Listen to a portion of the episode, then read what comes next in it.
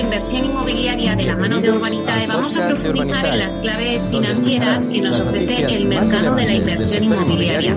Y para ello contamos con la presencia de José María Gómez Acebo, que es director de clientes institucionales en Urbanitae. Vamos a darle la bienvenida. Buenos días, José María. Buenos días, Meli. Buenos días a todos tus oyentes. Bueno, bienvenido a un nuevo programa. Arrancamos esta última etapa del año y la verdad es que el sector pues anda revuelto con el tema de la inflación, del alza de los tipos de interés, ahí siguen presentes. Y bueno, la verdad es que pues todo esto, pues como no, pues también influye al mercado inmobiliario, Pepe. Pero no obstante, los expertos pues parece que muestran cierto optimismo en sus previsiones a medida que las entidades bancarias y los inversores se van adaptando un poco a este nuevo contexto. Por ejemplo, hay varias consultoras, aunque tienen opiniones dispares, pero bueno, por ejemplo, si tomamos eh, como referencia la consultora Savills, pues prevé que la inversión inmobiliaria en Europa crezca un 35% en 2024 respecto a lo estimado para 2023. Colliers, bueno, pues apunta que la actividad inversora se reactivará a partir del próximo verano, o sea, un poquito más tarde, ¿no? No sé, Pepe, eh, ¿cuál es la percepción que tenéis vosotros en Urbanitae? La verdad es que se está calculando, eh, eh, si las estimaciones que se están dando es hablar de una inversión en torno a los 220.000 millones de euros en 2024 y, como dices, con recuperación sobre todo en la segunda mitad del año. Y va a ser, y tiene que ver con la cierta estabilización de los tipos de interés. esto lo que genera es una nueva situación de cierta mayor certidumbre y, por tanto, todos los agentes, compradores, vendedores, entidades financieras, entienden un poco bajo qué parámetros deben de moverse y a qué atenerse.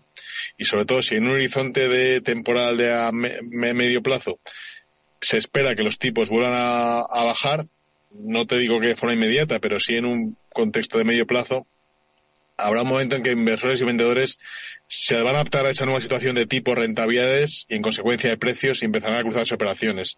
También los, los vehículos más apalancados van a tener que necesidad de vender para adoptar sus, sus covenants, es decir, sus ratios de deuda máxima que ahora se han superado con la subida de tipos.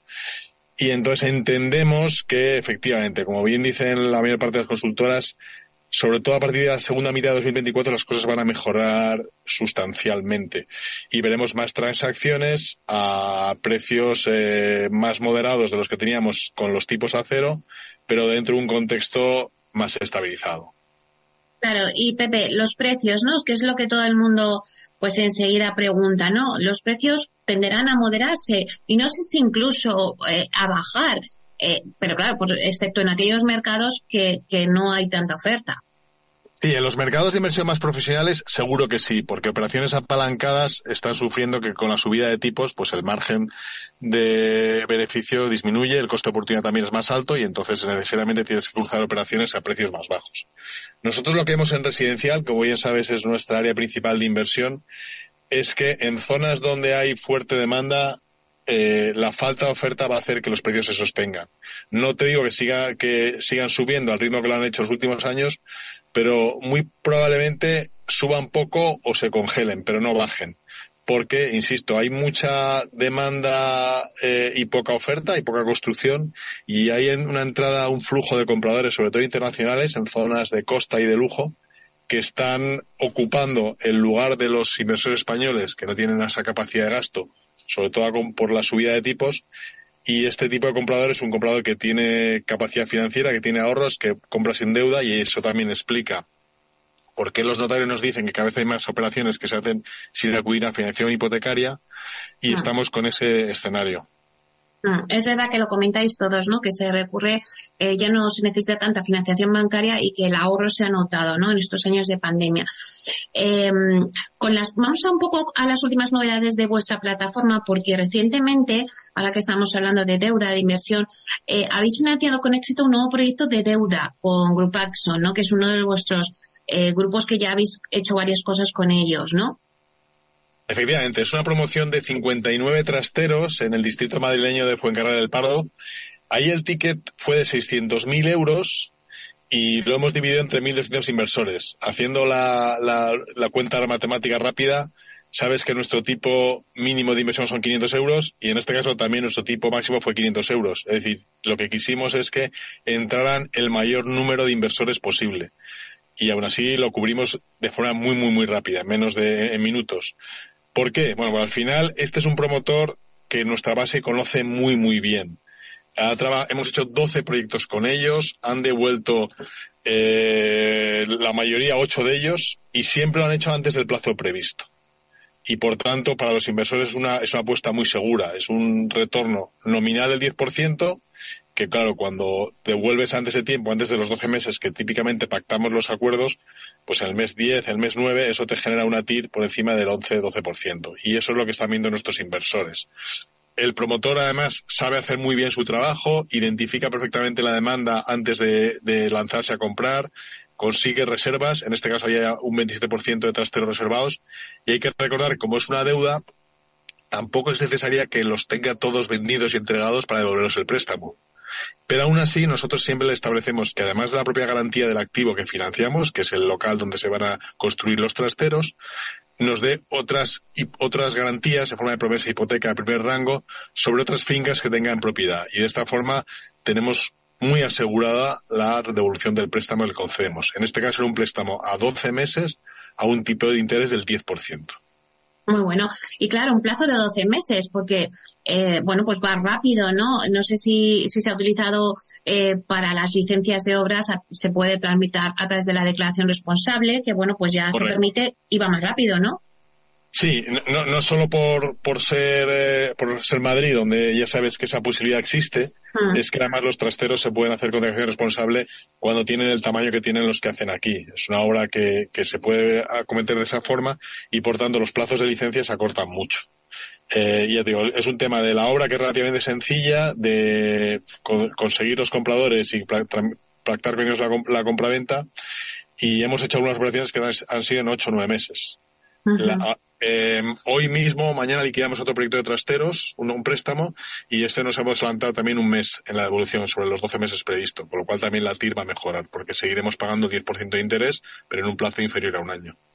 Claro, es que hay que apuntar un 10% de interés, es muy interesante. Oye, y Pepe, ya que hablamos de trasteros, en Urbanitae fuisteis pioneros en constatar la buena acogida que tiene este tipo de activos entre los pequeños inversores, precisamente, por su buen rendimiento, como estamos viendo, un 10%.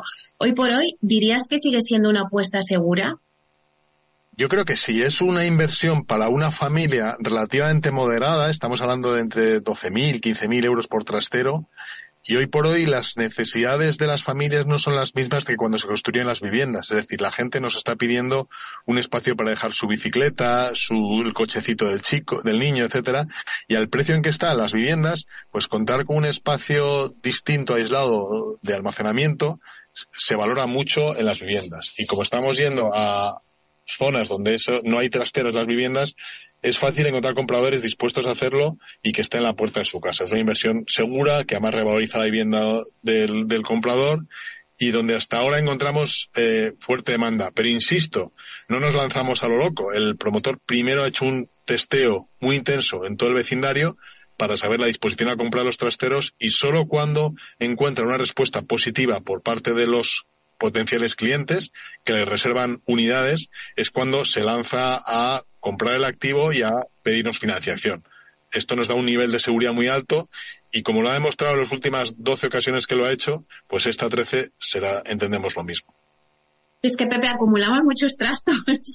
Yo la verdad es que el trastero es fundamental. Al final eh, nos sirve mucho para, para ir despejando nuestra casa. Así que yo les entiendo perfectamente.